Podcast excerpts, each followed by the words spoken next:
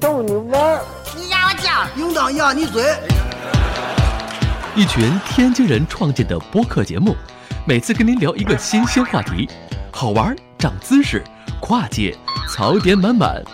每期都给你足够惊喜。是惊吓吧？生活、旅游、科技、理财、八卦，众多轮值主播，总有一款适合你。不要嘛！我是王姐，津津乐道，分享体验，享受生活。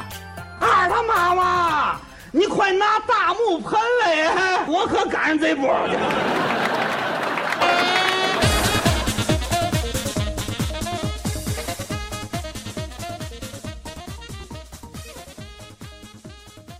各位听友，大家好，这里是津津乐道，我是朱峰。嗯，这期节目我们接着聊这个美西自驾攻略。呃，这期和我一起录音的有舒淇、 Hello，八路， Hello，嗯，然后呢，这个上一期我们讲到哪儿了？舒淇，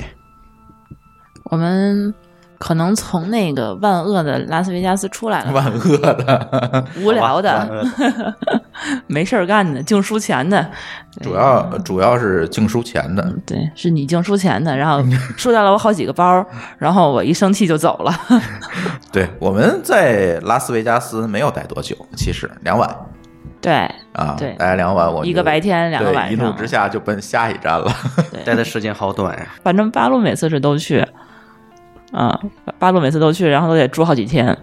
对，因为毕竟拉斯维加斯是我结婚的地方嘛。哦，对，每次都回去当度蜜月呗。对，对，然后我们从拉斯拉还拉斯拉斯。 拉丝儿，秃噜了， 拉 丝儿，从拉丝儿出来之后呢，我们就奔了下一点儿下一个景点儿。其实这个景点儿我还是呃蛮期待的，因为呃这个景点儿其实是美国很经典的一个地方，对吧？而且我们在美国电影里啊、美剧里也经常会看到，是嗯，算是美国西部的一个象征性的一个东西，是吧？是，而且像比较比较牛的电影《变形金刚》里面就有很大的呃篇幅在讲这个。哎，对，变形金刚里出现过，然后这个很多电影里都出现过。我那天我查了一下啊，很多电影都出现过。这个地方呢，就是胡佛水坝。嗯、胡佛水坝大概离这个拉斯维加斯其实非常近。对，我印象当中，我中午出来，呃，上午出来吧，十点来钟出来，十 二点那来成你起了吗？反正我我印象当中好像是开了一个小时，差不多就那俩个时对，间。两个小时，其实就对是拉反斯维正开加开开斯。就开到了。拉斯维加斯周围其实它能逛的地方特别特别多，就大部分人其实都会去这个琥珀大坝，因为它就是最好就是当天往返嗯对有，团儿，对，嗯主要是这个地地方实在是太经典了，对，对吧？而且这个呃胡夫水坝，其实我我我到了之后，就是给我一个感觉就是，哎，这个水坝有点小，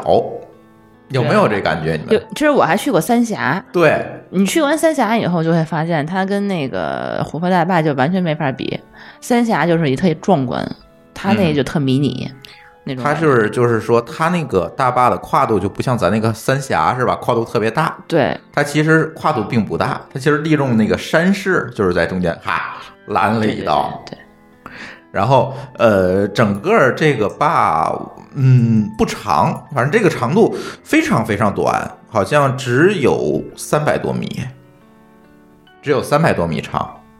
是呃，从官方数据来看是三百多米。嗯嗯，然后高是七百二十六英尺，嗯，就是二百多米。对，高是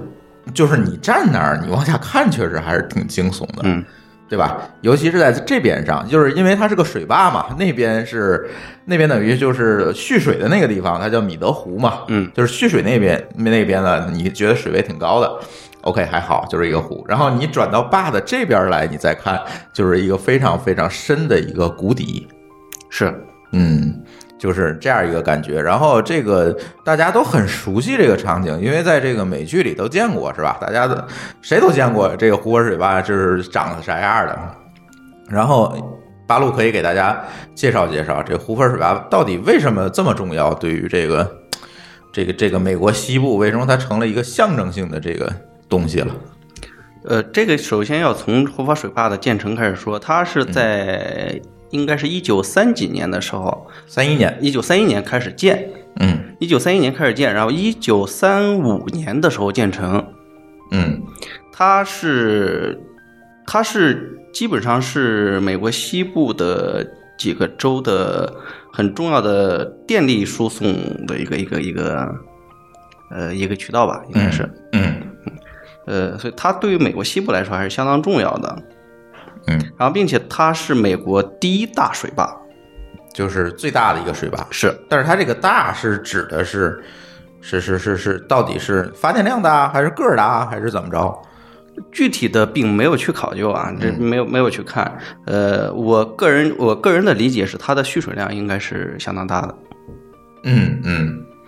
蓄水量，是嗯其其实我了解到它这个最牛逼的地方，其实是因为它是世界上第一个就是在就是两个山中之间对建立的这么一个嗯一个水坝。嗯，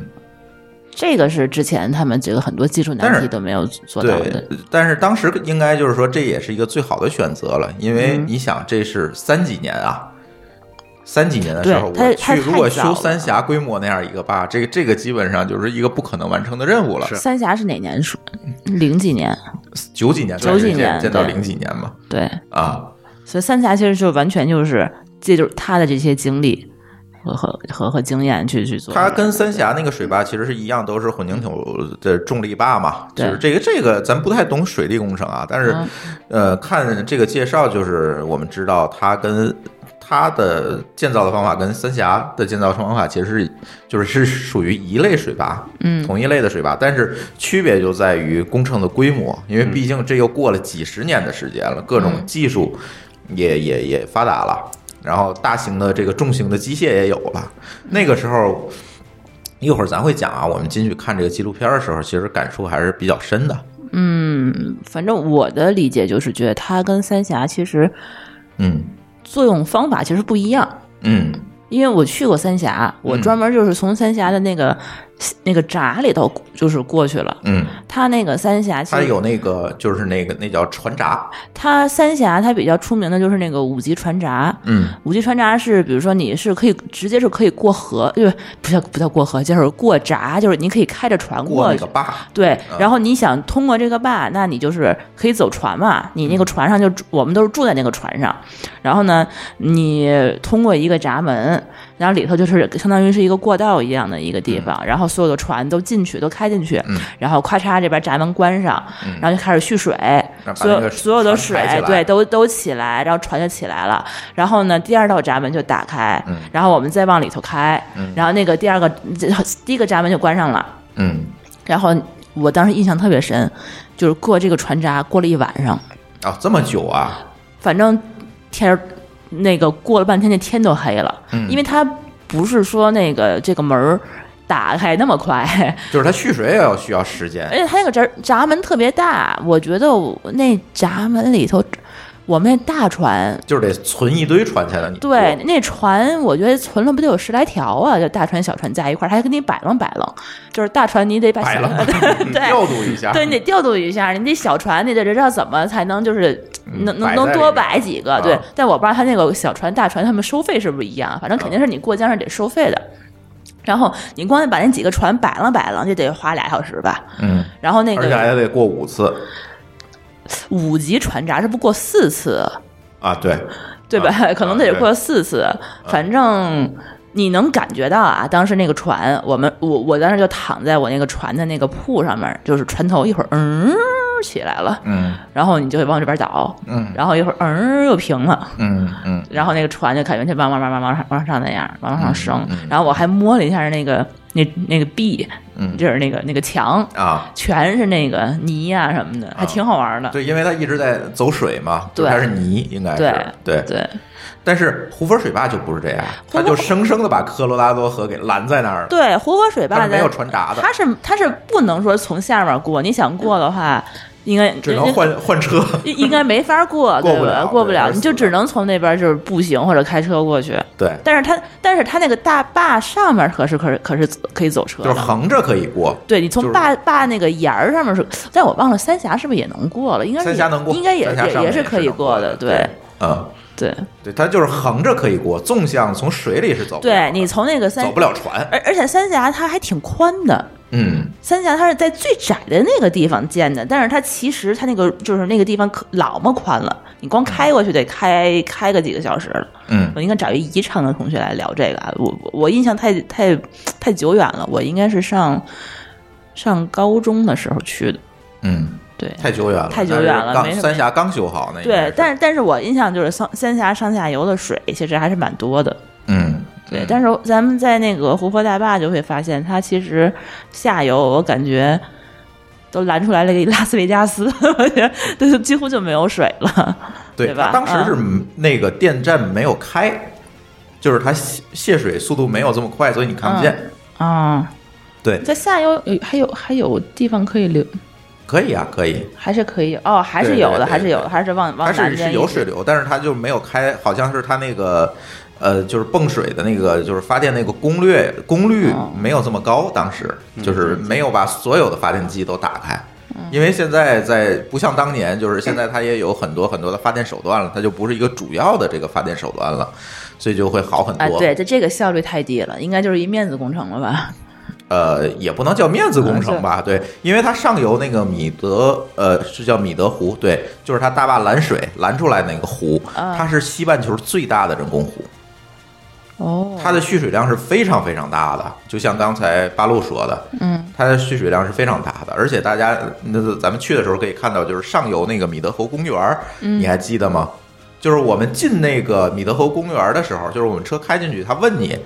你是要在公园儿露营，啊还是对要过去？还是要穿过这对个？我们说，去大巴，对对然后他就对没收费，不然的话他要会收你一个公园的门票嘛，就是那个米德湖那个公园，嗯对但是它我其实非常大的，对，对。然后其实这个胡佛大坝就是特别有意思的就是在于，为什么我们刚才跟三峡三峡来比较，其实这这个、呃、大家做这件事情的初衷其实好像是一致的。当年美国也是在做西部大开发，是对，西部大开发，首先我就要解决能源的问题。那好，我要修一个水坝，就是首先我这个湖泊水坝修成之后，我可以为这个周边的这些地区来供电，因为我们知道的是当年的这个湖泊水坝，因为它跨两个州啊，就是坝的这边是亚利桑那州，那边是内华达州，是，而且最好玩儿还是有一个小时的时差，对两边时间不一啊样，对，对然后所以你会看见坝两边有两个钟，对那两个钟是差着一个小时的，对然后那个钟下面写着州的名字，我当时我还专门拿着手机从这边走到那边，想看看手机它会不会说时差调过来，好像也并没有。没有调，对，对，没有，我也不知道为什么当时它可能没就有识别那么精确，啊没有识别这么精确。然后呢，这个当时把这个湖水水坝放在这这边的时候，其实就是为了给这个几个州提供能源。我们开车的时候，我们看的这个州什么都没有，嗯，就是大沙漠、荒地，嗯，就是这些东西。即便到了今天，还有大量的荒地。当然，那个地我相信都有主人啊，但是它就是没有被开发，就就在那儿放着。包括拉斯维加斯也是，为什么这个胡佛水拉斯维加斯离胡佛水坝这么近？这就是就是当年修水坝的工人娱乐的地方，是的，是吧？是。他为什么说到最后发展成一个娱乐之都？哦给他们没事解闷儿。赌博对，他嗯是通过这样一个盖一游乐场，因为你想，他开车一个小时就到了。 对，对，包括拉斯维加斯的这个供电啊等等，都是这样。再有一个，其实它最重要的作用还有一个军事作用嘛，就是你咱会发现这个美国的西部，我们这个开车的时候就会发现很多的军事基地。对，那边有一个比较著名的基地，嗯，不过它跟大坝不是一个方向，不是一个方向，对对，它它得在往北一点儿，它在拉斯的靠西北一点，西北，对是大坝是在东南方向，对，对。这个基地呢就叫五十一区，对，著对名它是的五十一区，当然它不叫五十一区哈，它这个大家，但是当然大家都是这么叫。呃，这个五十一区，我和舒淇呢想了想就没去，太远了，啊对，太远了，而且呢，其实也没什么，你开不进去的。是嗯如果你进去能会开被爆头的，对，如果能开进去的话，估计就是 FBI 在等着你。对，但是它离五十一区最近的有一小镇子，在镇子上有一些五十一区的纪念品啊什么就那些东西。嗯对，但是那镇子我看了一下也不大，所以就没有专程去，因为它不是一个方向嘛，就像刚才对八路说的，对，所以就没有去。所以五十一区里到底有啥？说是有外星人，据说是外星人研究基地，看过《独立日》吗？著名的外星电影《独立日》。对反正一直传说里头有好多，就是那小镇子上是不是就是就有这些外星人的东西？有那些雕塑啊什么的，对，啊、然后嗯关着呢好几说只是 那个关了很多外星人，关了很多的这个就是神秘的东西，嗯，对，然后呢，但实际上据官方说法，它是一个这个试验新型武器的一个基地，呃，官方说法更多是说它是研究一些像隐形飞机啦等等的一对些对对，研究基地。隐形飞机啊、导弹啊是什么这些东西的基地，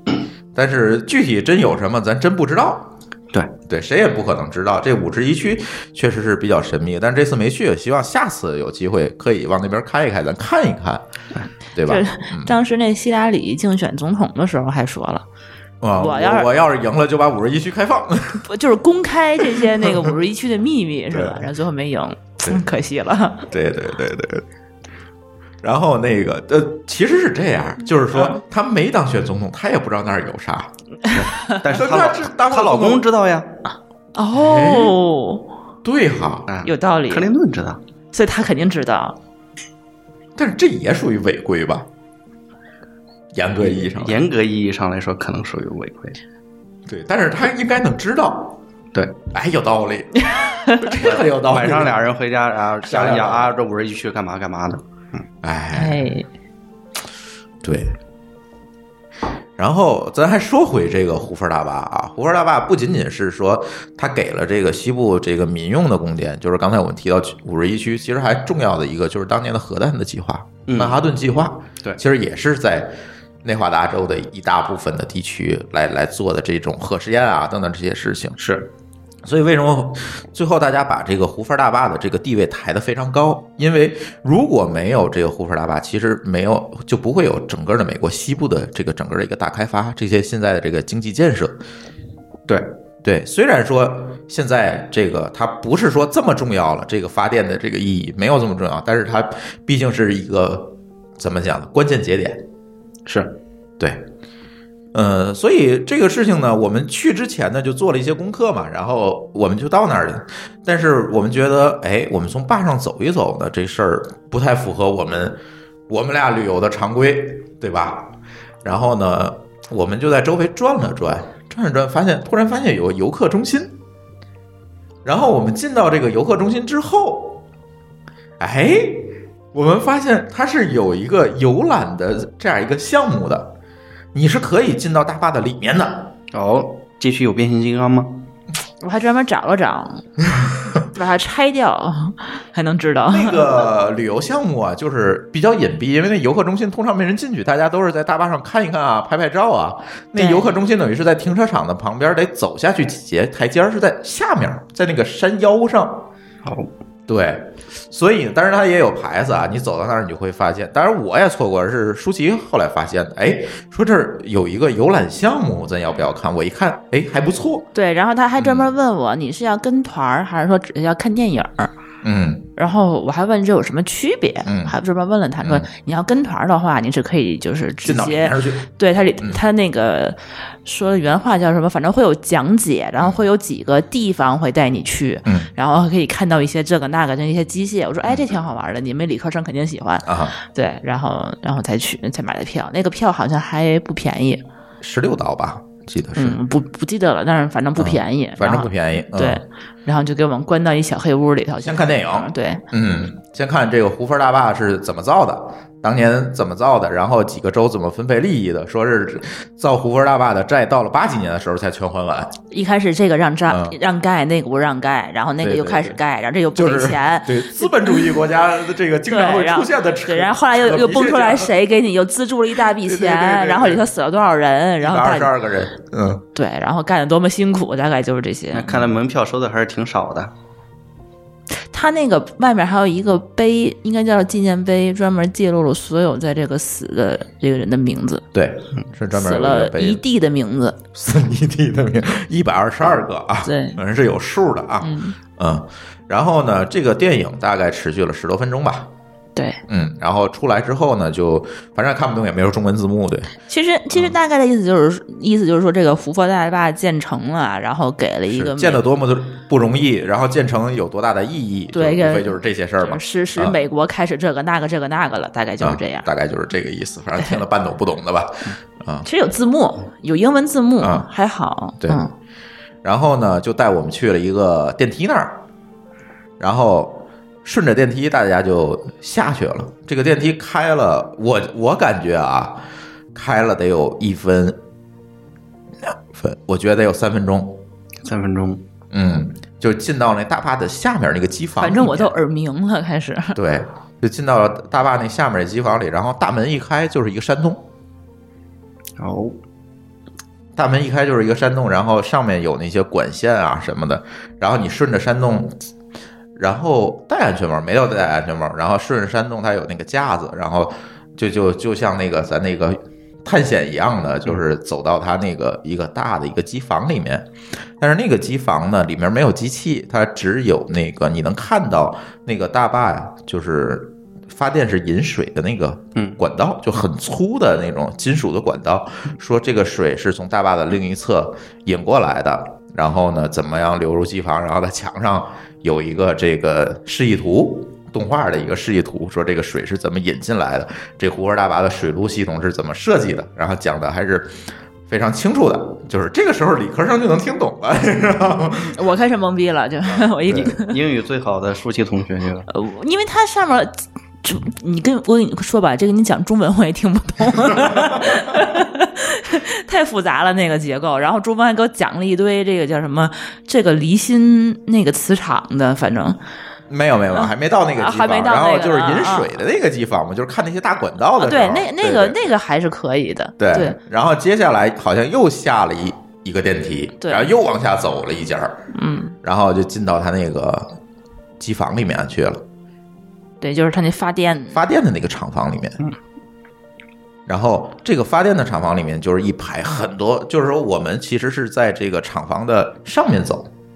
然后下面你就会看到很多的这个发电机，呃，应该是十几台吧，应该是十几台的这个发电机在那儿巨大，一溜儿排着，对，然后就只能在天上看他们那种，他们在地底下就那种感觉。对，对。然后我看这有十几台啊，你看啊，五、六、七、十九台发电机，嗯一共有十九台，就是一排在那儿排着。然后呢，嗯，他又继续讲，就是刚才我们看到那个管道的水引到这儿，然后发电啊，等等等等等，就讲这些东西。然后，嗯，还有什么熟悉？我我不太记得了。嗯大概就主要是这几个发电机，其实嗯，然后讲一讲，对，发电机反正我是没听懂的，因为。对然后我给你讲了讲 吧。对对对对，因因为那个那个导游其实他一直在用英语的给我们讲这些， 我也没听见，我也没听懂， 我就到此一游了。对，对但是挺有意思的，就是等于这个时候呢，你就进入了大坝最深的这个部位，最底层对最底层，然后你能看到这些东西，然后证明，反正我是没找着变形金刚。 嗯，对，舒淇同学竟然听不懂，没有去好好看一看变形金刚到底在哪儿吗？他也不让你 进，就是有可能进就那几个门儿，对，关变形金刚的门儿肯定也不让你进的。反正你就对大概能够理解它那个结构是啥样子的。嗯，其实《胡说大坝》有一个点特别有意思，就是跟三峡不一样的是，它引水的时候，它其实并不是通过大坝本身来引水，不是说大坝上对有门儿把水放进来，而是通过大坝前面的一个引水的管道把它引进来的。坝本身是一个死坝，它是上面是没有东西的。对，它是对这样，它那个坝不是一个扇形的一个一个结构嘛？它在它扇形的两端伸出来两个胡须，有两个塔，嗯嗯就是对，相当于是这这两端，然后就是有两个横，就横的一个管道，就直接穿过这这个大坝，对，从大坝的这边穿到这边，嗯，然后两端都是这个管道，然后从管道从地里头吸水，吸到呃从水里头不是从地里头。对，从水里头吸水，然后引到它大坝的这一边来。对，是这个大概这个这个这个结对构，，所以那个大坝实际上除了下面机房那一部分，它是个实心儿的，对，它也不对能动，它也不能拆，它它它其实就是把那个水给堵住，就是负责堵水的。对，然后它那个那个那两个管道，然后开，然后对那然后然后它通过管道把水引进来，推动这个发电机去发电，对其实是这样一个原理。对它跟咱那个三峡大坝原理还不太一样。三峡大坝其实就是靠落差嘛，靠落差，但是它坝上是是有闸门的嘛，就对，就它是可以开可以关的，对对对对，但是它这个坝就不是，因为毕竟盖的早，而且这个坝实在是也太小了，就是宽度太小了。嗯，那啊我就比较纳闷儿，它泄洪的时候应该怎么？哎，它有泄洪道，还有专门泄洪的管道，然后这个管道是在两边的山体上。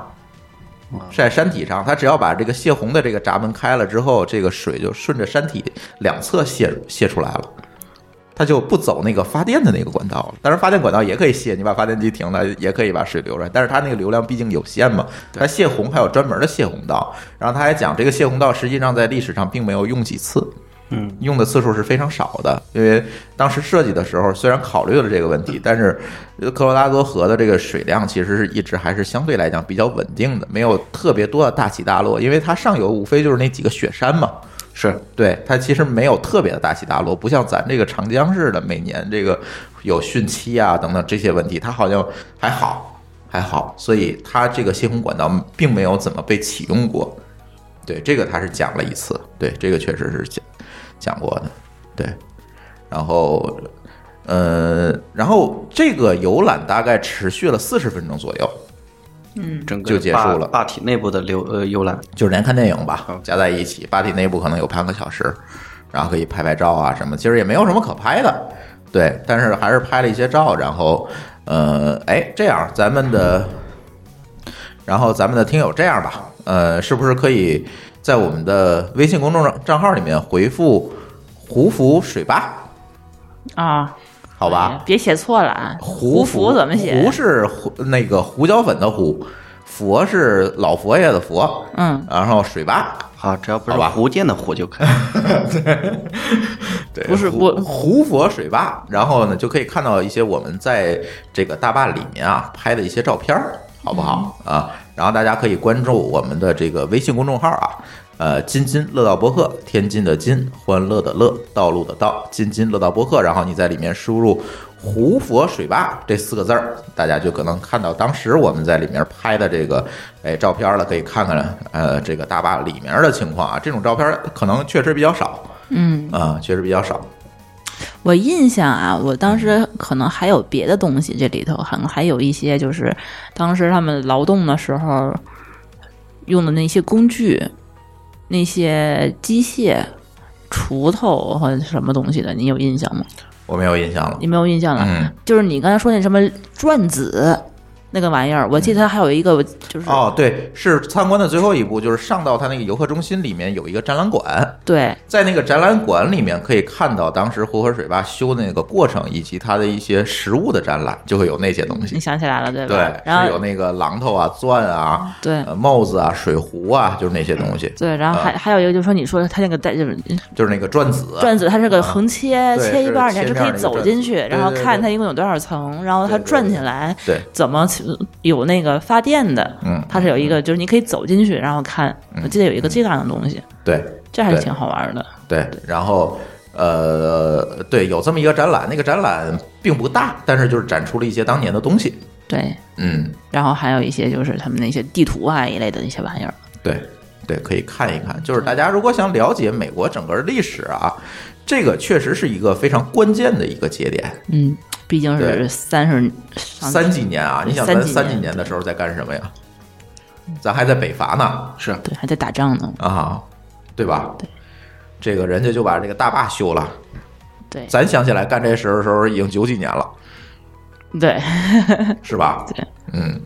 所以这个是确实是值得一看的啊。就是呃你们会发现，这个人家美国人也不是像呃宣传的这么懒，是吧？人家也干了好多大事儿呢，啊、人但家也就是死了不少人呢。但据说当时修这个大坝的时候是正好赶上经济大萧条，所以有很多的失业便人宜员劳工，对便宜劳工，对，他是赶上这个好好好处了。就是三几年时候，美国正好经济大萧条嘛，嗯，然后他就找了好多便宜人，来用。我怎么听说好多是他那个就是从别的国家运过来的人，然后没有，那是修铁路的时候，那哦不更是这个早了，那不是这个呀那是华工的那个那个年代，修西那个东西部连接那个铁路的时候，太平洋铁路是吧？是啊、那是是有华工当年，对，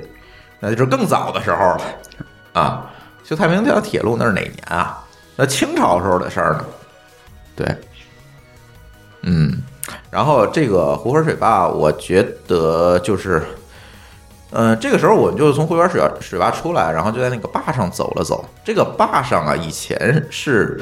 一条公路的一部分，其实在上面是能够走车的。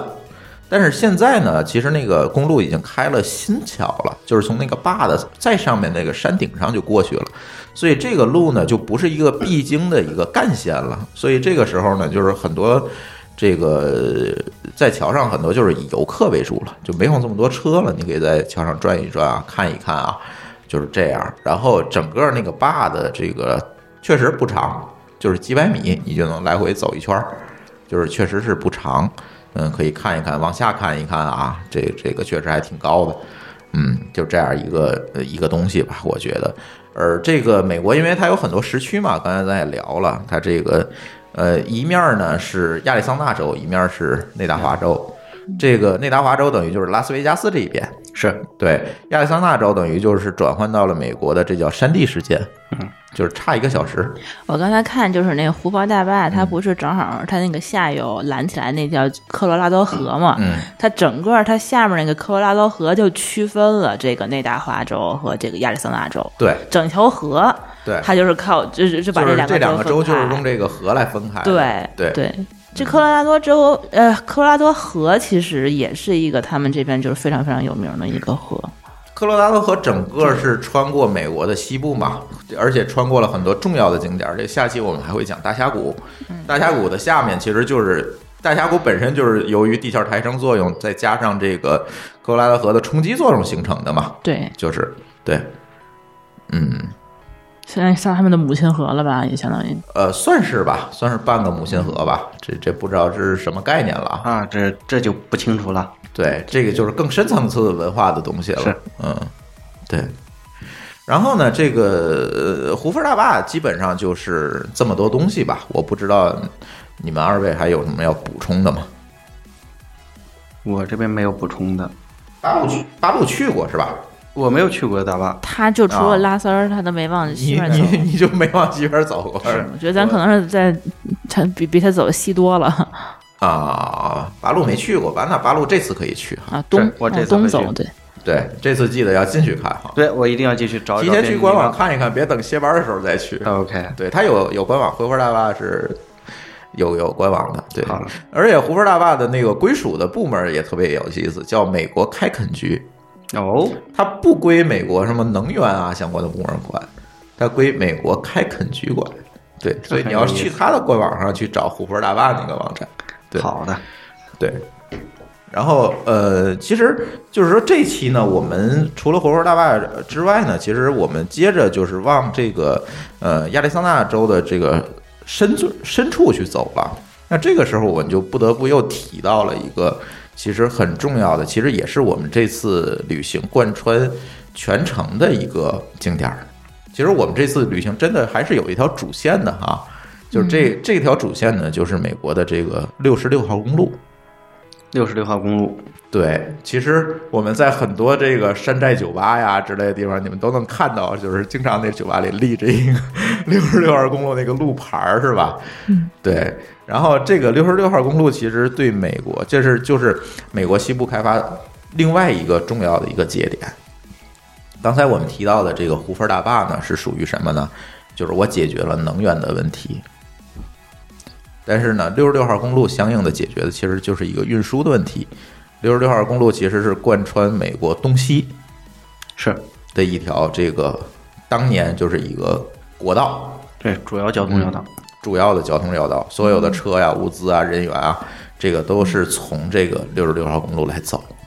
就是你知道这个六十六号公路有多长吗？它可以最讲一下最西面儿，大家都知道啊，它的终点其实是在呃洛杉矶，洛杉矶的圣莫涅卡海滩，是这个，对咱后面也会讲，我们对也去了。它它的那个就是最东面儿其实是在芝加哥，对，就是贯穿东西嘛。对它在美国这个，刚才我们说科罗拉多河是不是母母亲河，我们不知道，但是六十六号公路确实叫母亲之路，在美国，嗯，对，这个确实是有的。呃，是美国历史上主要的交通要道之一，始建于这个比呃胡佛大坝建的早，始建于一九二六年。嗯，它走建之前都是一条走马车的小破路，对，就是把马车路给扩宽了，对你可以这么理解。对，但是这个六十六号公路有一些意思的在于，就是说它全长很长啊，三千九百多公里。但是呢，因为后来就是顺着六十六号公路大体的这个这个方向，它又盖了一个洲际公路，就是相当于就像咱的高速一样，其实就把六十六号公路取代了。所以后来其实我们现在说六十六号公路早就不存在了，八五年的时候就从美国国道系统里给它删了。就已经不是美国交通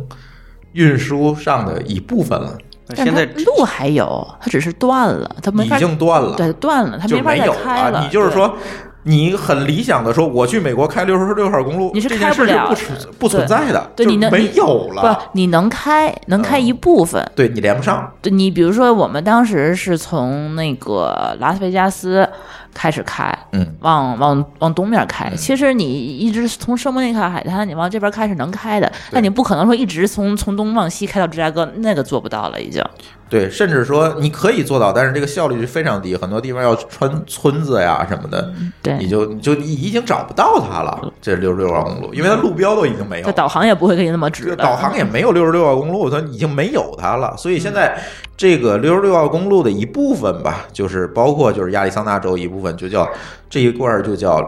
国家风景道路，叫六十六号历史道路。就是我们在那个各种山寨酒吧里看到那个白色那个牌儿上写六十六，下面你会看到标识叫历史风景道路。它其实已经不是当年的那个六十六号公路了。对，这个其实我们往亚利桑那州走的时候呢，就是经过一个一个一个小镇吧，那个小镇叫奥特曼，啊，对，就叫奥特曼。它那个镇上是有一个六十六号公路博物馆的金曼吧，Kin 曼吧， ，Kinman。哪有奥特曼啊？我啊这是在维基百科上它写叫奥特曼，我我怀疑我是怎一么个地儿啊。我怎么不记得 我去过一个地儿叫奥特曼？嗯，应该是 Kin 金曼。对，在金曼有一个这个历史博物馆，但是因为我们这个时间上不允许，就是到那儿已经关门了，就没有对，去看。半夜了。但是整个从这个大坝出来之后走的这条路，基本就是跟这个六十六号公路基本上是并行的吧？对，嗯，基本上是并行的。呃，而且在路上，其实呃特别有意思的一点就是说，在路上我们会看到很多这种呃六十六号公路的这个历史的这个呃标记，比如说你沿路去加油站，然后你去那个加油站的商店里面，你会看到卖的都是六十六号的公路的东西。对，然后呢，嗯，当天晚上我我印象当中啊，我应该没有记错，我印象当中当天晚上我们就拐到了从洲际公路就拐到了当年六十六号公路穿过的一个镇子里去吃的晚饭。好吃吗？好吃披萨。我从来没吃过，在国内吃没吃过这么好吃的披萨，我觉得是因为当天饿了吗？不是，也不是，就是我发现这美国做披萨做的都挺好吃的，尤其像这种小镇，就是这种小镇已经就是当年，就你明显能感觉到这种小镇当年是非常火了，因为它是在六十六号公路两侧呀好，就是当年的一定是交通要道非常火，可能嗯现在慢慢的就没落了，小镇也没有多少人了，所以像这种店呢，做的都是邻居的生意，它不能不好吃。对，就像咱这儿似的，你去小区下面那饭馆吃饭，它都好吃。是它它做的有一个邻居不在你那儿吃，就少一个主顾，做的都是老主顾的生意，所以确实好吃。而且我印象当中，当天马上就要到万圣节了，啊，你还记得那店里布置了都是一推门鬼蹦出一鬼来，对，墙上都是血 印儿，有蜘蛛网，啊明显的能感觉到就是那那种就是又又有六十六个公路，然后又有美国本土那种呃节日那种特点的这样一个，还就挺是有意思。你有没有感觉到，就是你印象里的美国西部应该是什么样子？就是你从美国那个西部电影里头会看到，说他们其实应该骑个马，然后戴上一个那个就是帽子，那叫什么帽啊？牛子帽，牛对，子帽，穿穿牛仔裤，戴一个那帽子，然后身上背一马甲，然后穿一巨长一尖儿的那皮鞋，嗯，然后那马路上来回溜达。啊就是我是觉得从那个六十六号公路这沿途来看的话，就是我能看到好多这样的人，哎就真的是从美剧里头走下来的人，那身材都一样，哎，对吧？对 然后门口那感觉就拴着就是马车嗯的、假的啊，但是它都会有，对对，那种尤其那个酒吧那小门儿，你知道吗？就是对，咯吱儿就是那个半开 了那半截儿，它又不是一个全本，对吧？就是一个对小小木门儿，嗯然后一推，梆梆梆梆梆，就这对种，，你就总会感觉他会不会从腰里憋出来一枪，啪啪啪来两下， 对特别 像。呃西部牛仔的电影看多了，就是那种感觉，就是就是就是你眼里想象的西部，我是觉得从那边就开始了。嗯，这条路对，就是一进入到亚利桑那州，对，对，其实你在这边，在拉斯，然后在加州这边，你还没有特别多的感受，因为毕那竟边还是繁华那边还是大城市嘛，对就感觉嗯这都差不多对，高楼什么的。对，但那边一开始就觉得就是开始进入荒地了。哎，就是你睁眼一也没有看，人这就是美剧里的美国，对，然后他也没有人，大家就是邻居，感觉就是来回串门儿那种，然后哎对生活很安逸，对然后对对对大家看田园风光，呃就是那种嗯感觉了，人人人突然就消失了，好吧，这个时候我就最我最关心的一件事情就是有嗯没有流浪汉。没有了啊没。有，真的是就没是有，。而且治安也变好，也没人砸车了。流浪汉去那儿应该会饿死吧？对，都是大荒地，你走都走不到下一个镇哎子。，对嗯，对，累死了。对，但是确实是那个地方，我觉得啊，就是你不到那个地方，你感觉不到什么叫美国西部。嗯，对然后亚利桑那州其实是仙人掌州吧？对。然后这个时候就是霍总就及时的提醒了我们，对，仅见哦说仙你人们掌要州注意啊，这个亚利桑那州啊是个穷州，这确实穷。就是嗯你虽然那个田园风光啊，镇子啊，确实确实有西部感觉，他那但边是应你该反过来想，他妈的美剧西部片里就那样，现在还那样，它能富吗？哎，对，感觉好像就是就是时间一百来停止年，可能他没有对在进化那种。对，就是时间停止，两边都是那破房破车之类的。对，然后说这是个穷州，你们要小心。嗯，就是这种州，一般交警执法都非常严格，因为他为了创收嘛。尤其看你是个外州的这个车牌儿，我们开的是加州车牌儿嘛，然后逮着可不会轻。尤其你看你是加州的，那杨某不会轻毫。说你这个车速一定得注意，千万不要让警察盯上。所以我们开的就特别小心，基本上就不敢超速，因为你知道，在美国这个开车嘛，前面车如果超速，你跟着他其实没事儿，对，只罚头车，对。但是那破地儿前面没车，嗯好吧，嗯他车少啊，所以你只能说老老实实、规规矩矩的按着限速开，你肯嗯定不敢多超，超百分之十，也就是就不敢多超。比如八十，我开到八十五、九十，最多了。所以在这个时候呢，这个呃，一个是我们感觉了这个西部的这田园风光，再有一个我们就觉得美国的这个。这个就是我们到这个美国自驾，可能这个交规它又是个问题了。对，对，有这一些这里我们就想，刚才聊聊六十六号公路啊，其实六十六号六公公路我们这个了解的不是特别深，这个后面我们还会在后面这些期里贯穿这个六十六号公路的这些东西吧。我觉得这是我们这次旅游的一个主线，最后其实就是截止到了那个圣莫尼卡海滩那个六十六号公路那牌子那儿嘛，对对吧？其实我们就一路这么开，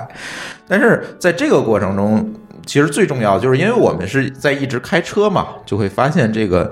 在美国开车还是有一些跟国内不一样的地方。对，有一些不太一样。对，其实往期节目里我们也聊到很多哈，大家现在可能就是已经都知道的，对吧？就这个，别管是我们节目里，还是说在别的节目里也都听说过的，比如这种停车的规则、停牌儿，对吧？比如说这个呃警察 pull over 会怎么办？这我们也聊过了，在那期被 pull over，对吧？然后呢，其但是呢，其实在美国开车，尤其说你开这个长途车，其实还是有很多需要注意的地方的。上期我们聊过，就是这个加油站的问题。对，对，这很多国家公园里面没有加油站，而且像这种亚利桑那州这种穷州呢，它也没有太多的加油站，就是都在镇子上。你要保证你的油能开到下一个镇子，中途是不会有加油，因为中途你两边就是大荒地、戈壁滩，呃，在咱这儿叫就叫戈壁滩，无人区。哎，呃，呃无人倒不至于，但是呢，这个你想加油费点劲，就是大段的都是这样的路，然后所以你只能到镇子里去加，这是一个呃比较大的一个要注意点。第二个就是这个车速的问题，就是你一不留神就会超速，因为你前后没有车，然后它旁边都是那个大荒地，你会觉得警就没有察，参照物，你不，你也觉得警察可能都看不见，对，警察不在，然啊后但是一就般管警你。察都窝在那儿，还有一个比较重要的就是关于这个英里和公里的问题，呃，很有可能会导致换算错误而超速。对，说到这个单位的这个问题，我就想多吐几句槽了。就是连英国人都不用英里了，他美国人还在用英里。现在好像唯一用英制单位就是美国了。是，英里这个事情呢，我觉得最讨厌的有两点，就是在开车过程中啊，嗯第一个就是车速换算的问题。对，车速换算的问题，你总因为在国内咱开习惯知道这有这几个几种限速，比如八十、一百二，对对吧？这种常用的这种限速，我们大概能够估出来，说我现在这个车速是多少，是我能有一个估计。但是到了那儿，这套感知体系失灵了。没错，你就一定要看着那个仪表盘，大概知道我开多少。这个时候你一不留神，这速度就上去了。尤其在你没有参照物、前后没有车的情况下，就很容易冒出去。是对，而且呢，美国各个州在洲际公路上的最高限速不一样，有的地方呢是最高限速是六十五英里每小时，对，有的地方呢是七十，还有的地方是八十，不一样。所以你一定要死盯，而且还有一点，它高德地图在那儿可是用不了的。没错。高德在地图左上角能告诉你现在限速多少，到那儿可没有。Google 地图的数据，对不起，不全。那儿对没有限速的提示，而且它那个就是高速路，它中间它都是贯穿在这小镇中间，对，它不像一进咱镇子就三十五。对，它不像咱们那个高速，高速上面就是高速，高速连着高速。对它那不是，它那高速它它更是像咱的国道穿镇子，对它的，我觉得它的高速就是把几个城市和小镇子连在一起，然后修了一条路，这叫高速。所以说它所有的那些路，它都会穿大大小小的镇子，然后镇子上有人没人的话，它那个都会限速。限对，速最低的时候可能就是35。你即即使没有人的话，你也必须开到三十五。对，然后，而且这个时候很容易有警察在在那儿等你。反正我就听说过，我有朋友在那小镇子上超速被警察破后文儿。嗯嗯，很容易发生的事情，而且这个这种罚单一般都不会轻。嗯，反正如果你要是那个时候被 pull over 的话，最好的方式就是认认怂，然后卖个萌之类的。他兴许一看你是中国人，也就一兴信许了吧对，兴许兴许。嗯但是，反正我还知道的就是在亚利桑那州，我有一朋友，对我们有个朋友 我们有个朋友系列，然后他们是前后三辆车，啊，然后在那边飙到多少？一百二十英里每小时。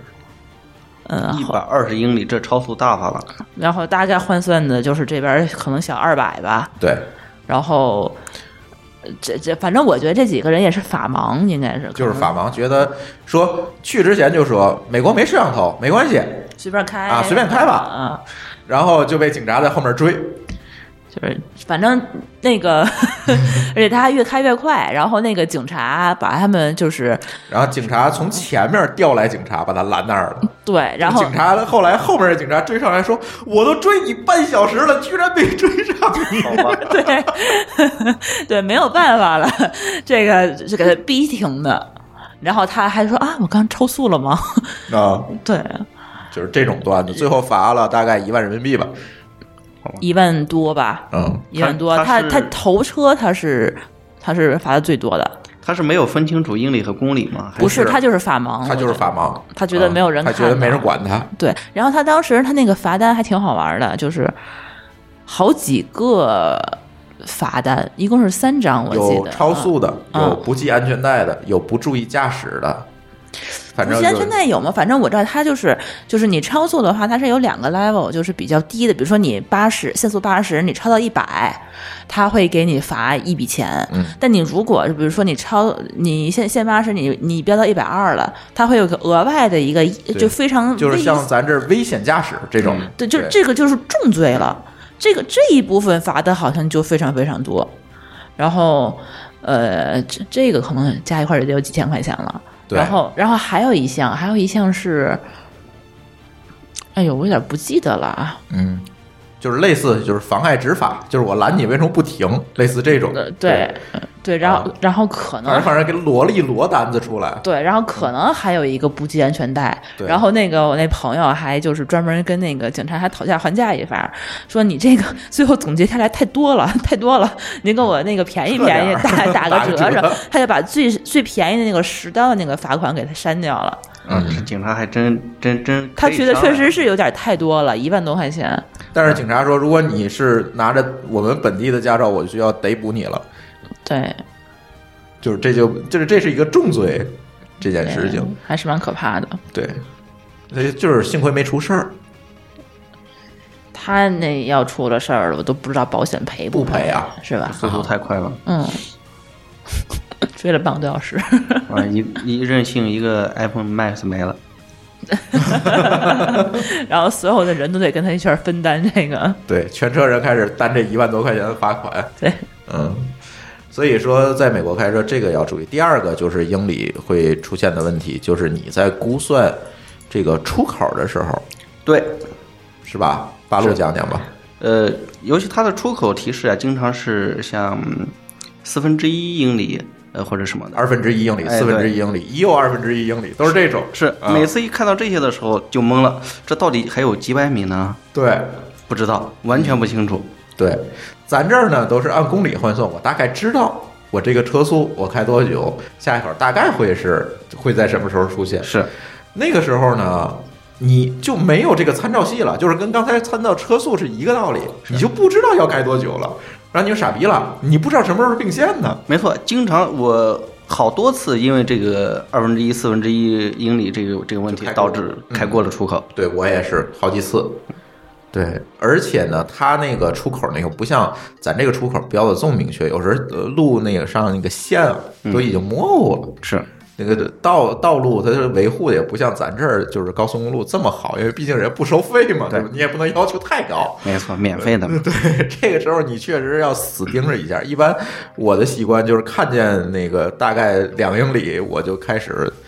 这个靠右了，我就嗯慢慢开了，也当然也不能太慢他那儿，对，不能太，但是但是我就准备往外往外走了，不然的话可能真会错过。是，对，这个是一个呃，对，跟咱这儿，它不能叫跟咱这儿不一样，它就是说你没法估这件事情。是。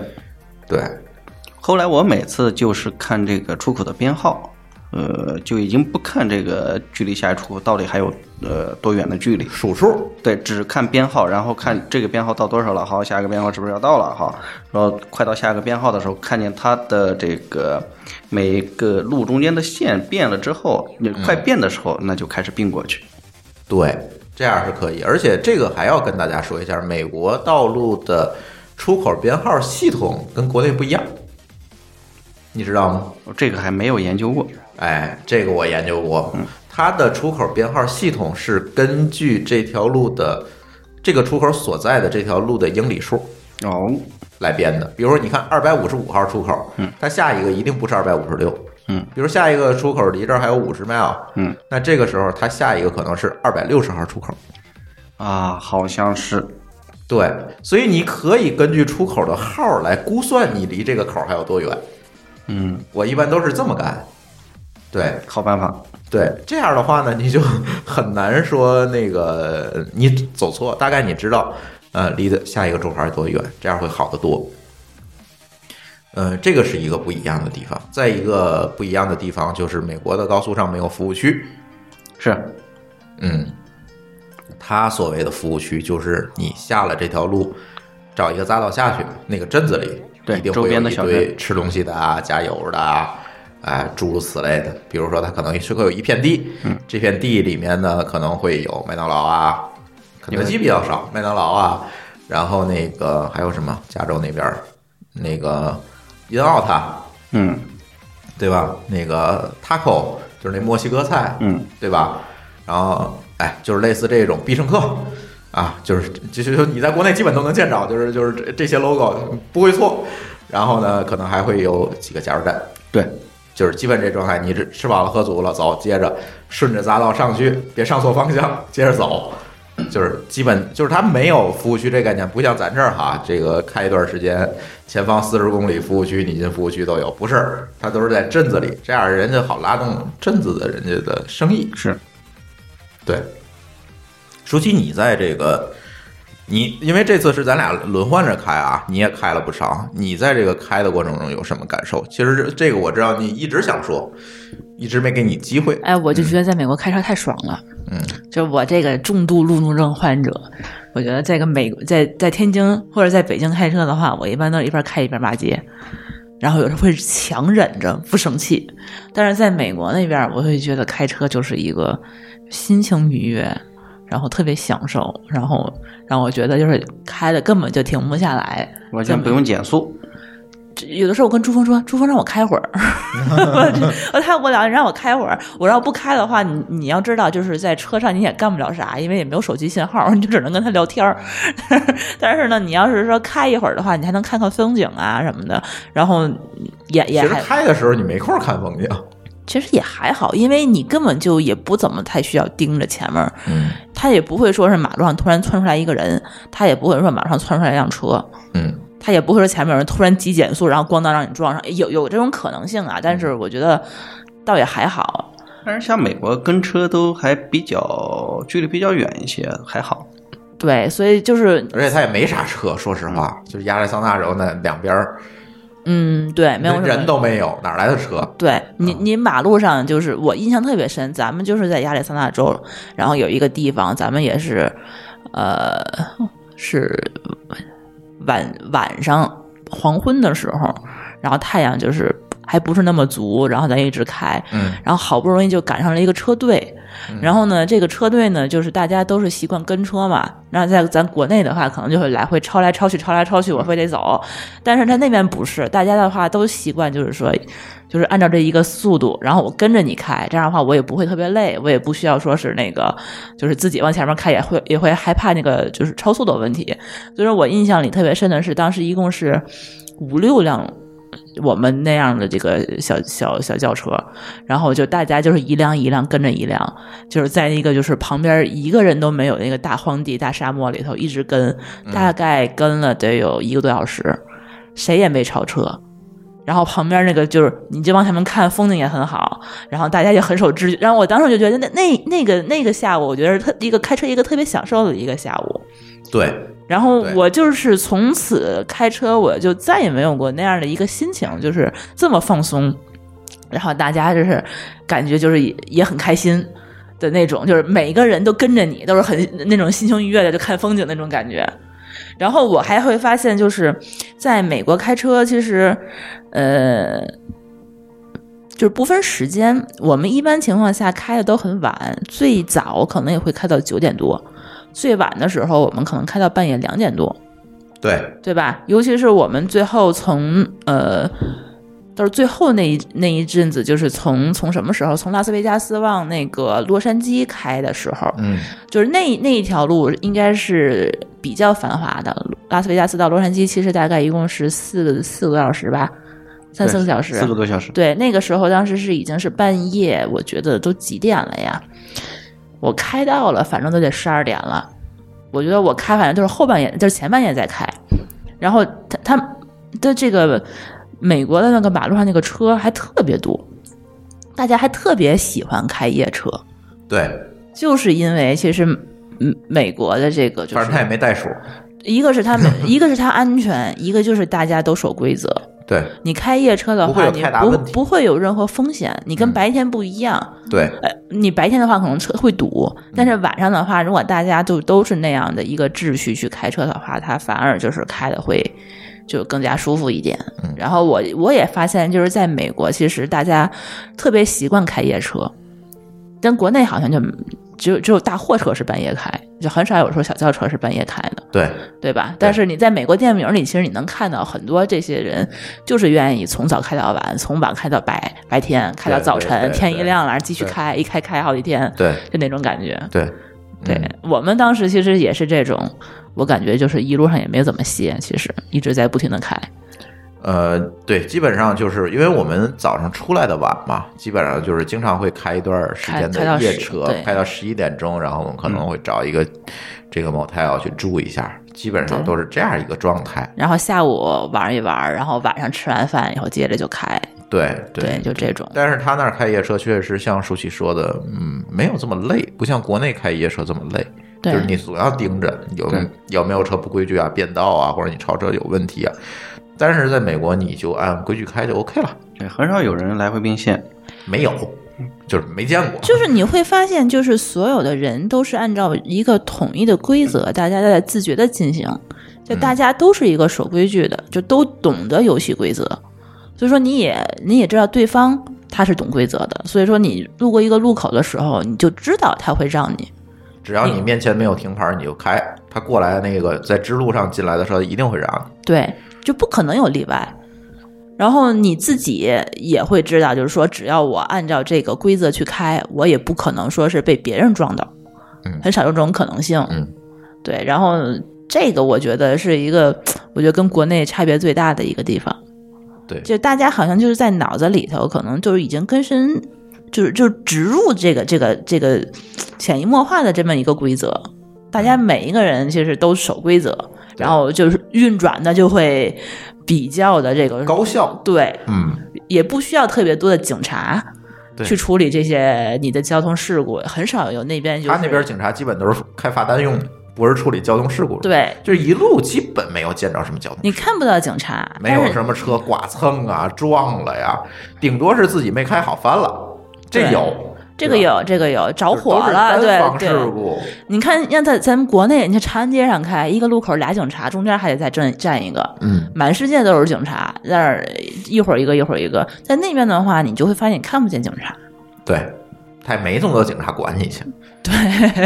你也不会有这么多的事故，对对对对。这种感觉我。们在去拉斯维加斯的路上看见一辆房车，一大爷开一房车着火了，嗯，嗯，我们离着几十公里。几十公里有点夸张，十几公里 吧，就看见那边在因为冒天烟。它天冒好黑烟嘛它天气对它天儿好啊，前面是能见黑的度嘛高对 前面冒黑烟，我说这前面可能是有车着了，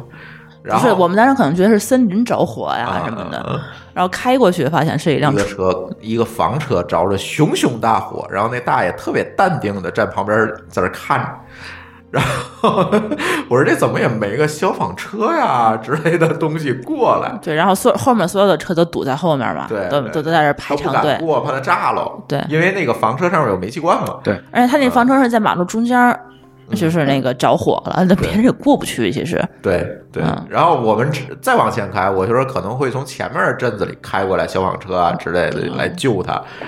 然嗯开后过去得十分钟嘛，对，然后发现也没有。嗯， 然后后来问霍炬这个事儿，他说像这种事儿，他可能会找完了就报个警，然后就走哦保走险。保险，他可能也不会叫消防车，很有可能会产生费用啊等等对一些问题。那还不如等这车烧我换个新的呢。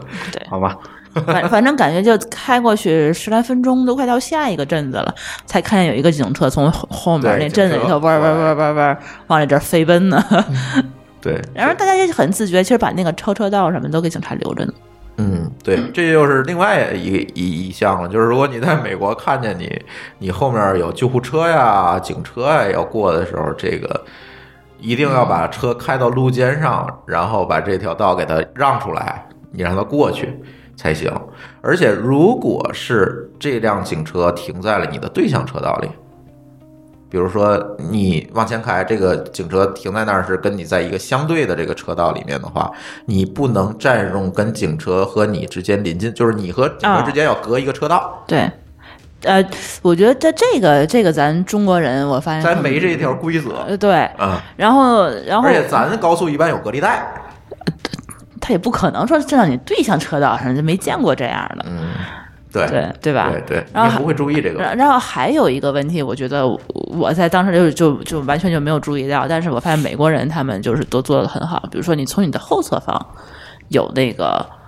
有那个警车，嗯，想超过你的时候，你是一定要让到你的右右侧车道，右侧的应急就是那个路肩上，对，然后把车让着停下来，有的停时下候，来然后让让让让警车过。然后有一次是是三车道，三车道的话，警车在最左面车道，我在中间车道，嗯，右面车道是正常行驶的，然后最左侧和中间车道的车都开始往右面那车道并。对，因为要跟跟它隔出来一个车道，对，然后我当时我还没并， 我就还在中间车道，然后慢慢开，然后发现我前后突然就都没车了。嗯，然后这个我发现大家就开始很自觉、很自觉的，就都是把车车道给让出来的。对对，不然他会开罚单的，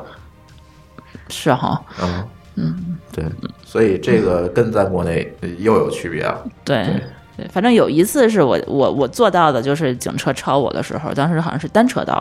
我停到路肩上了。嗯，就是我我经过上次那个事儿，然后、嗯有经验给停下来的。对，说到警车，我有嗯一次比较有意思的，我到现在也不知道那是什么情况。嗯，就是看见这个呃警车是在前面，它是走之字形，很慢，走之字形，把所有的车压在后面不让过，那不知道，那有可限流吧，能对，不知道是什么情况。是从嗯这个洛杉矶到拉斯维加斯的路上，就不让我在前面出现什么事儿了吗？哎呦，他压了有十几分钟之后，他就突然从一个路口出去了，然后所有车就快速往前开，没发现有什么事儿。嗯，没遇上过。那是不是有国家但是，总一统出？般是这样，就是警车在前面这么走的时候，你不能超越它，对，绝对不能超越。对，它可能就是要控制一下这个交通流量，是有可能，有可能。嗯对，你对如果超过它，你就完蛋了，是，对。对，嗯，然后我觉得这个美国那个就是马路也挺奇怪的，就是它那个所有的拐弯儿都是带角度的，你们有带发现？坡度的，对带坡度。拐弯的时候不用减速，你发现了吗？咱国内所有的弯儿它都是平的，然后你过过弯儿的话就得踩脚刹车，然后可能是要不车就翻了。是对吧？你就不可能说一百二你直接这么就就就过弯儿。但是在美国的所有的话，就是说你会，你过的时候你车是斜着的，对，你会，你比如说你往左打轮儿的话，你的你的左面会有，右面会高高那么一块儿，对对对带离带着离心力，你就你就转过去了。对，然后它那个，而你是且完全不用减速的。对，而且它好像每一个只要只要是国道啊， 后在公路上面，它每一个弯儿它都是这样，对，对吧？所有立交桥都是斜的。对，对，大弯儿小弯儿都是这样对。而且它所有的路，它的那个就是隔离的中间儿，它都会有那个就是凸起的，那叫什么呀？那个一个一个一嗯就个是，中间那条分道线是是是是，它是凸出来的。对，有很明显的这个，呃对对对对对对对对车开开上去之后会有很明显的感对觉，，就是你反正你闭着眼开的时候，你你感觉到你自己跑偏了，你你的车轮儿就会一直会在会在震嘛，你就能知道，对你就会再再再打回来什么的对。这个反正也是。他们可能怕你晚上睡着有疲劳啊什么的，嗯嗯，呃，我觉得他就就这个所有的路上都有这个，我觉就得哎他别管那个路多破，对它都这些东西都会有。最破的那六十六号公路那几个那几个小破路上面全全都有这个，而且它都那个它都有反光的，你对半夜一照的话你都看得见。对，哎它这一点做的确实挺好的，它毕竟是一个呃所谓汽车上的国家嘛。是吧？呃，这一块儿是最基础的一个设施，嗯它做的，而且它做了这么多年了。对，对，那那个六十六号公路那都快上百年了，那那那路，嗯对吧？你想想，它发展了这么久，所以我就觉得美国它是不是就是有一种这样的公路文化，当然有了，是吧？你会发汽车人现，家发明的呀。对，你会发现美国它很少有火车。你听说过谁去美国坐火车从这边从东到西，从西到东的？能做也有，但你听说过谁去坐了吗？这就没没法做，它太慢 了。对吧？那自他们自己人也不坐，对，然后它要不飞机，要不开车。美国的火车更多是这个货货运，对，那它货运它其实有的好多也是开车，嗯，大卡车，嗯，对，嗯，对，所以说它那个，我觉得这也跟他们那边这个公路其实基础设施比较好有关系，嗯，你开起来方便、对安全，对，然后就就就都去开吧。我觉得这有一个互心互相促进的一个作用，对，对吧？就是因为有更多的人对这个公路基础设施有愈加完善这种需要，所以它这个东西才会完善，嗯，是吧？你像中国，就是你可能天津开到北京你就觉得累，别说天天到北京，我天而且天它开到有公更司我都累。而且它有更低成本的方式啊， 你高铁三十分钟到了。对啊，地铁一会儿就到了美。国哪有这东西啊？对，这你也只能开车。嗯，对，你看他晚上在那个拉斯维加斯到洛杉矶那条公路上多少车？哎，我感觉比咱早高峰也不差了。对嗯，半夜啊，那是。赶上周末还得大堵车。对，对，你想啊想，他这个就就是因为他没有更多的，就是人家一开始就是从汽车发展起来，他没有更多的东西嗯去替代它，他慢慢的发展起来了，这些东西他都会做好配套啊等等这些东西。嗯，咱是因为现在有很多东西你是可以替代它的，有公共交通工具了。嗯，对，美国是没有公共交通这么一说的。就只有飞机嘛，他们去哪儿其实都是飞。呃，跟我指的公共交通就是说这种短途的，嗯，短途的没有，对吧？比如从一个镇子到另外一镇子的，大巴那没没有，大嗯很巴少有有灰。狗，但是这个不是说这么普及，不是每个对镇子之间都有，嗯对，对吧？你比如说你真的没有车，你从一个镇子想到下一个镇子，对不起，马路边儿你自己拦车，嗯，人家打不着滴滴，没有，嗯，是吧？嗯，就是这不一样，对不一样，那就没有交通公共交通可言。你说到了湾区，人这么多这么发达地儿，你你来公共汽车，你坐一个，也有那 South Street，但是好像也不是说哪儿都能到啊、嗯基本算没有， 就是 对，是吧？嗯嗯，我我觉得这是因果关系，因果关系的原因。对对对对对对，嗯。然后，呃，其实，在这一阶段，第一个就是我们感受了一下亚利桑那州的这个西部风光，嗯，没有看到仙人掌， 哎，没看见仙人掌，对吧？对嗯，亚历山大知道他那个车牌子其实就是一个仙人掌，对，然后他那个说马路边上都是，我这一个也没看见。据说咱是没有开到真正的地儿，其实对也那个巴洛尼要 是下次开到那个圣地亚哥那边儿是应该那边肯定就有嗯好像是有临近墨西哥那边对有墨西哥，它好像跟那个这边有个有一个什么公园儿，仙人掌公园儿什么的，那边有都是仙人我掌，可以去看看。对，那边特别好玩 。儿坐上拍个照， OK，小心你的菊花。然后呃，这一趟走完了，其实没有特别远，因为本身我们这一趟就照着这个大峡谷这个方向开嘛，就想下一站去大峡谷。那这一段时间我们可能路过金曼，就是刚才我们说的这个，嗯，路过金曼，但是那个汽车博物馆已经关门了。然后我们就是六十六号公路博物馆就关门了，我就没有停留。然后接着往下开，我们就开到了距离大峡谷比较近的一个镇子，叫威廉斯，对吧？啊、威廉姆斯，对，对对对，到这个镇子我们就停下来，因为这个一般就是游客想去大峡谷之后的，呃呃，在去大峡谷之前要一定要停的一个镇子，因为它是大峡谷之前镇子上有设施有住最大的，的一个镇子了，对你要再往里头看，你就只能住大峡谷了。对对。然后如果你它再往下开，只能住在大峡谷里面非常贵的那种地方了，，对，它这个离大峡谷的南面的那个门儿，大概可能开车也就一个来小时吧，一个小时对，嗯，就能到。对对，而且它这儿刚才提到铁路，它这儿就有就有意思了。它这个镇子里是有一个火车站可以坐火车到大峡谷里面的，哦，你还记得在镇子里住的时候，就在纳闷为什么会有火车响？哦，但其实它是有一个火车站直接开到大峡。这样，对，大峡谷里面是有一个火车站的，我不知道你们知道不知道？这个不清楚。对，因为你还没去过是吧？是它是里面是有有火车站的，对，这可以开到那个里面去。然后呢，我们就在这个威廉斯这个镇子就住下了。然后这个威廉斯这这个镇子啊，虽然我们去的晚，但是明显能够感受到，就是刚才舒淇说的，就是一个典型的美国西部的一个镇子，就是那种小矮房子，然后七格的那个布局，然后那种酒吧那种酒吧门儿，然后就每个人都是那个西部牛仔那个装束， 那人家不是说要演电影装出来的，人确实就是他平常的日常穿着就 就这日样常就儿，穿这个，对， 嗯，可能也就是现在不骑马改开车了，别的也没什么区别。 对，对，开的还是那种老爷车啊，有的。 对对对，我住了住到了一个算是一个家庭旅馆吧，不大，这个旅馆就是几间房我有点不记得了。啊、这几间房，反正去的也比较晚了，我记得就又是把那个门钥匙钉门上了，那种是吧？嗯对对对，然后对住了一晚上，嗯，基本上就是这一段的行程就结束了，基本上就是从美国的这个嗯、呃靠西这个靠海岸线这边一直走到了美国的这个算是西部的山区吧，走到了这一部分，所以我觉得大峡谷可以下一节再讲，嗯，对吧？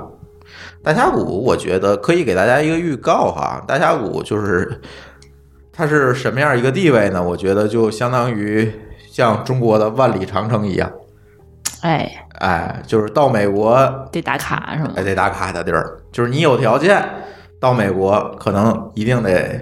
到大峡谷去打个卡，就属于这样级别的一个景点儿。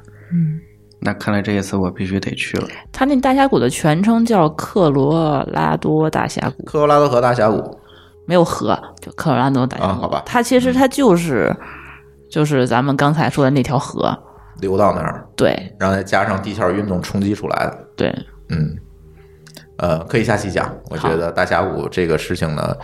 可以讲很多，因为大峡谷里面这个公园里面非常大，而且有很多可以玩的。下期，讲，下嗯期讲，对，可以下期讲，行吧？